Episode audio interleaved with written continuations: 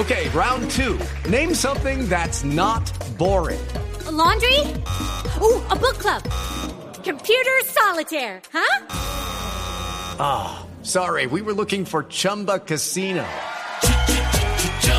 That's right. ChumbaCasino.com has over 100 casino style games. Join today and play for free for your chance to redeem some serious prizes. ChumbaCasino.com. No purchase necessary. Full prohibited by law. 18 plus terms and conditions apply. See website for details.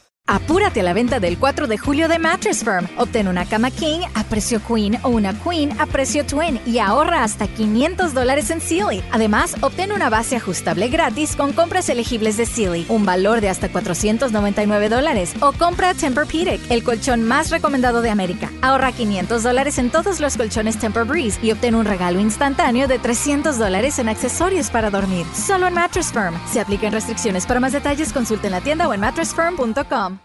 Hola, hablemos sobre racismo y clasismo. Nada más que decir. No dejen de escuchar. Cuando iba al colegio, una coordinadora acosaba constantemente a una de mis amigas para que se peinara, para que mantuviera su cabello arreglado. Yo no entendía la insistencia, o sea, ¿qué quería ella que mi amiga hiciera si su pelo era así, rizado y voluminoso? En ese entonces yo no era consciente de que ese afán por controlar su apariencia era racismo, ni de que históricamente a las mujeres afro se les critica por su cabello, por su estética.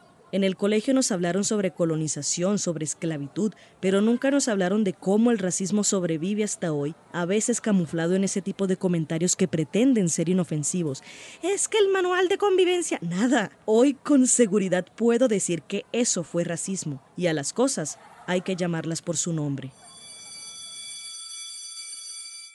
Por ejemplo, recordemos a Mauren Belki Ramírez, Marvel, quien calificó de cacas y King Kong a Gustavo Petro y a Francia Márquez Mina. King Kong. En serio. O sea, ¿cuánto esfuerzo te costó salir con semejante despliegue de comedia, Marvel? Es que me quedo impresionada. ¿Cómo se te ocurrió algo tan ingenioso, doña Comedia? Por favor, considero apenas lógico darle una fuerte ronda de aplausos a semejante comentario tan gracioso. Rueda aplausos. Y no dejemos atrás el trino que hizo la usuaria Vivi Bar en Twitter. A mí Francia Márquez para que me venda una mochila, jamás para que me gobierne. Uy, Dios mío. Otra fuerte ronda de aplausos, edición. Tampoco podemos ignorar sus respuestas cuando las redes empezaron a criticarlas. Paradas en la raya. Vivi dijo, aquí les dejo el trino, partida dijo de izquierda. A mí no me van a tumbar la cuenta porque le digo bruta a una bruta. Y su racismo se lo pueden meter por donde se metieron los comentarios de Polo Polo. Uy, no, no, maravilloso golpe de regreso. Diez puntos. ¿Y dónde me dejan a Marvel? Aquí estaré con mi frente bien en alto, atenta a lo que la ley requiera de mí, con la tranquilidad y la honestidad que usted y el futuro candidato jamás tendrán. ¡Ey! Espera. Espera. Para los aplausos. Con la frente en alto. no, Marvel, ante un despliegue tan descarado, patético y deliberado de racismo, ninguna frente en alto. Esto es impertinente. Mi nombre es Paula Cubillos. Quédense con nosotros. Creo que con esta introducción, que espero hayan notado fue en gran parte sarcástica, queda claro desde dónde vamos a abordar el tema de hoy. Desde que se presentó a Francia Márquez Mina como fórmula vicepresidencial, no se hicieron esperar los comentarios de siempre, esos que no aportan nada a la discusión, que solo sirven para identificar a la gente racista y para reafirmar que esto no es una novedad en Colombia, nuestro paraíso terrenal de clasismo y racismo. ¿Fue muy fuerte lo que dije? Lo siento, no pretendo guardar mesura hoy. Para este episodio hablé con dos activistas, Laura Romero de la Rosa, comunicadora social y periodista, quien lidera un proyecto bajo el nombre de Rosa Caribe, el cual busca empoderar e incomodar sobre la estética de la mujer negra en el Caribe colombiano, y a Juan David Macuace Torres, quien prefiere que le digan Macu. Estudia historia y geografía en la Universidad del Valle. Dice que es alguna especie de activista antirracista y LGBTIQ, aunque él prefiere concebirlo como decir las cosas como son. Nuestra conversación partió de dos situaciones en específico. Que si bien no son ni de cerca los exponentes de racismo y clasismo más graves jamás vistos en el país, sí son un buen punto de arranque, porque hablamos de figuras públicas cuyas intervenciones destacan y sirven de referente para otras personas que piensan igual y se sienten validadas al ver estos comentarios. El primero lo comenté al principio, fue de la cantante Marvel en Twitter. Llamó a Francia Márquez Mina King Kong, un chiste sumamente gastado y repito, patético. Comparar a personas negras con primates. Ah, de verdad que el racismo puede ser tanto, entre comillas, creativo como predecible. El otro comentario, cargado de clasismo, vino de parte de la periodista Paola Ochoa durante una transmisión de Blue Radio. ¿Cómo es su tesis, Paola, sobre el vicepresidente o vicepresidenta de FICO? Sabe que estoy pensando que yo creo que le va a tocar nombrar a un hombre. ¿Por qué? Y creo que es por eso, no, pues precisamente por eso es que Gustavo Petro nombró a Francia Márquez, porque el- la que ponga él, si llega a poner una mujer, Néstor, llámese como se llame, Dilian Francisca, María Lorena Gutiérrez, en fin, cualquiera se va a ver muy mona, muy maja, muy estrato 6 comparada con Francia. Cuando uno habla de una mujer como Francia Márquez, creo que lo más importante es mencionar quién es, ¿no? Para poder entender por qué las reacciones de la gente ante su actitud, entre comillas, osada, atrevida, desafiante, ¿no? Desafiante y, que desequilibró, está desequilibrando y está incomodando al status quo colombiano está tan acostumbrado a que no se le cuestione. Y eso es lo que representan personas como Paola Ochoa, como María Fernanda Cabal o como Marvel. Pero realmente los comentarios que ellas dicen no son comentarios muy alejados de lo que diría cualquier persona en la cotidianidad en este país, ¿no?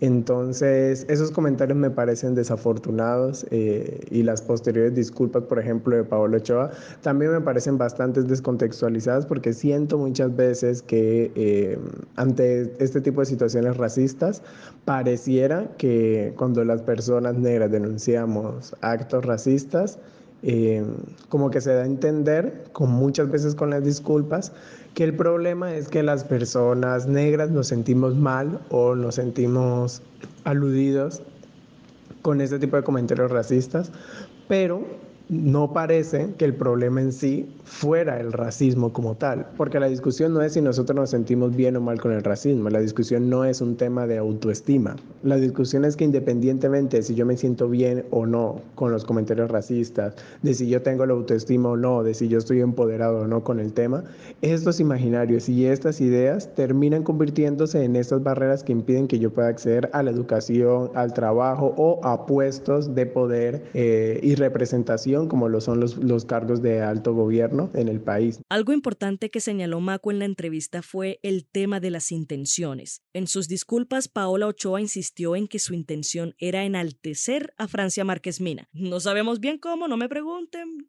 pero bueno. Y el problema de este tipo de disculpas es que las intenciones poco o nada tienen que ver con el impacto de nuestras acciones. Ya lo habíamos hablado en el episodio La lupa sobre amparo. Hay que dejar de creer que solo porque se tiene una buena intención y digamos que Paola Ochoa en verdad la tenía, uno queda blindado frente a cualquier represalia. No es así. Una disculpa verdadera empieza por el reconocimiento de que lo que dijimos o hicimos afectó a alguien, de que fue machista, homófobo, xenófobo, etc. Pero a ver, yo entiendo que no es fácil reconocerlo. Después de todo, el racismo y el clasismo están tan incrustados en nuestro tejido social que a veces parece imposible identificar discursos discriminatorios en lo que escribimos o decimos. Y de hecho lo vimos en la disculpa de Paola Ochoa, en la que afirmó que no supo ser lo suficientemente clara o no supo transmitir el mensaje que quería. Pero claro, eso no justifica nada. Aunque en Impertinente no somos jueces ni tenemos la última palabra, esperamos promover estos espacios de conversación que empiezan con el reconocimiento de que, a través del lenguaje, podemos perpetuar imaginarios hirientes, incluso si no es nuestra intención. Ahora, no quiero que parezca que esta es la primera vez que se habla sobre este tema o que evidenciamos este tipo de situaciones, porque el racismo y el clasismo no podrían ser más viejos, sobre todo en Colombia. No es que esto comenzó a existir en el momento en el que Francia Márquez es elegida como fórmula vicepresidencial, no,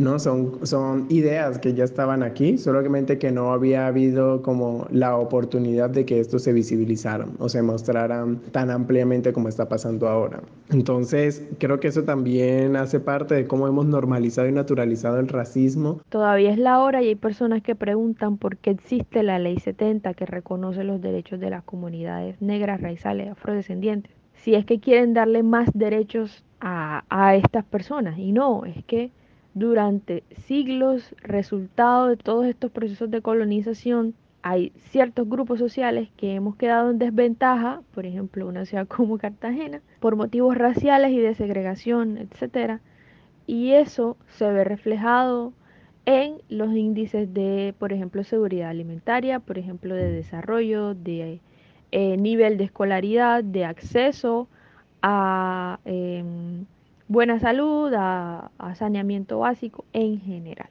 Hay gente a quien todavía hoy Toca explicarle esto con plastilina, y aún así no lo entienden. Justo al ladito de uno de los comentarios más nefastos de la historia, el de es que quieren más derechos, se encuentra el de ¿por qué hay leyes que benefician a unos pocos si todos somos iguales? Ah, me resulta demasiado irónico y molesto que algunos y algunas se dediquen a pregonar la igualdad solo cuando un sector oprimido exige sus derechos. Ay, ahora sí todos somos iguales, ¿verdad? Hashtag All Lives Matter. Entonces toca volver a investigar por qué ocurrió la esclavitud y por qué se exterminaron a varios pueblos indígenas en la época de la colonia. Seguro que no tenía nada que ver con una jerarquización de la raza, y seguro que hoy día no se ve. El racismo no es un periódico de ayer, y solo porque no te pasa a ti, no significa que no recibes una nueva edición todas las mañanas en la puerta de tu casa. La discriminación está incrustada en nuestro tejido social, mimetizada en la cotidianidad en forma de comentarios, gestos y acciones pequeñas que ayudan a perpetuar algo mucho más grande. A veces es tan difícil de identificar y a veces es tan difícil entender que el racismo, irónicamente, no discrimina a nadie. ¿Por qué lo digo? Porque los ataques racistas hacia Francia Márquez Mina se tienen que rechazar con la misma contundencia cuando van dirigidos a figuras como Miguel Polo Polo. Mira, lo que pasa con el racismo es que es una estructura, es decir, no es solamente, eh, no son situaciones en particular, sino que es una estructura que hace parte de la organización como sociedad que tenemos y se refleja en cada escenario de esa sociedad.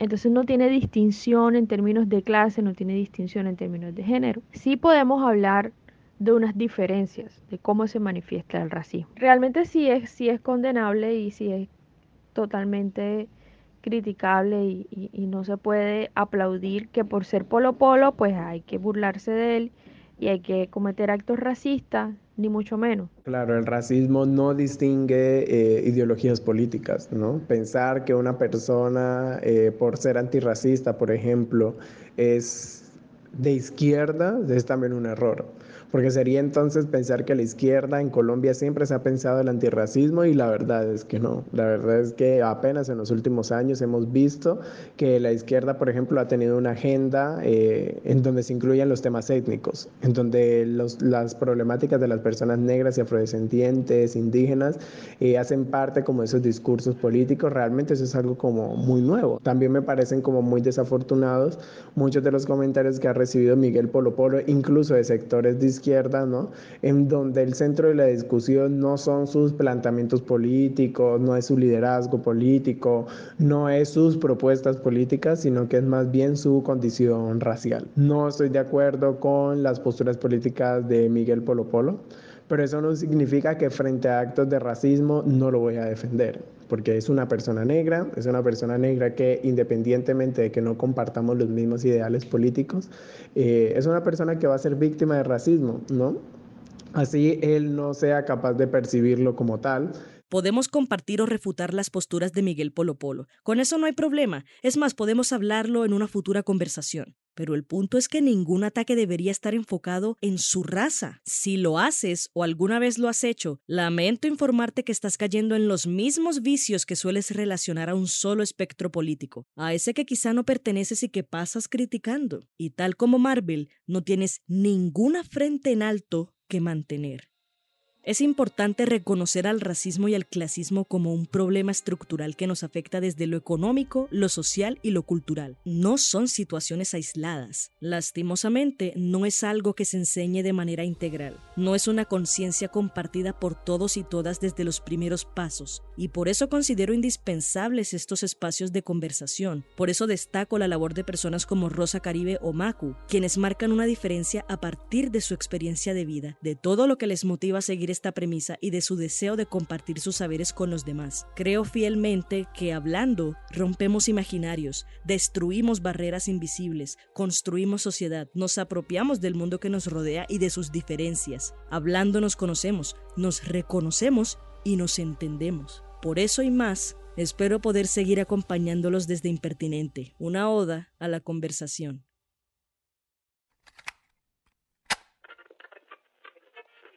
Este fue el episodio 22 de Impertinente, el podcast de opinión de El Espectador. Si quieres escuchar más, entra a www.elespectador.com o a tu plataforma de streaming favorita. Gracias a Rosa Caribe y a Macu por su participación en este episodio. Pueden seguirlos en Instagram como Rosa Caribe y Sor-Macu. La producción y edición estuvieron a cargo de Paula Cubillos. You know those cigarette butts that you see every day? They're made of microplastics and they line our streets and waterways. On California beaches, they're the number one plastic you'll find. Over 35 years, cleanups have collected millions combined. But no matter where you see them, they're all getting smaller, eventually leaching into our food, our air, our water. The tobacco industry's to blame for all of the harm that they do. For the harm to the people we love, and the harm to you too. Learn more at undo.org.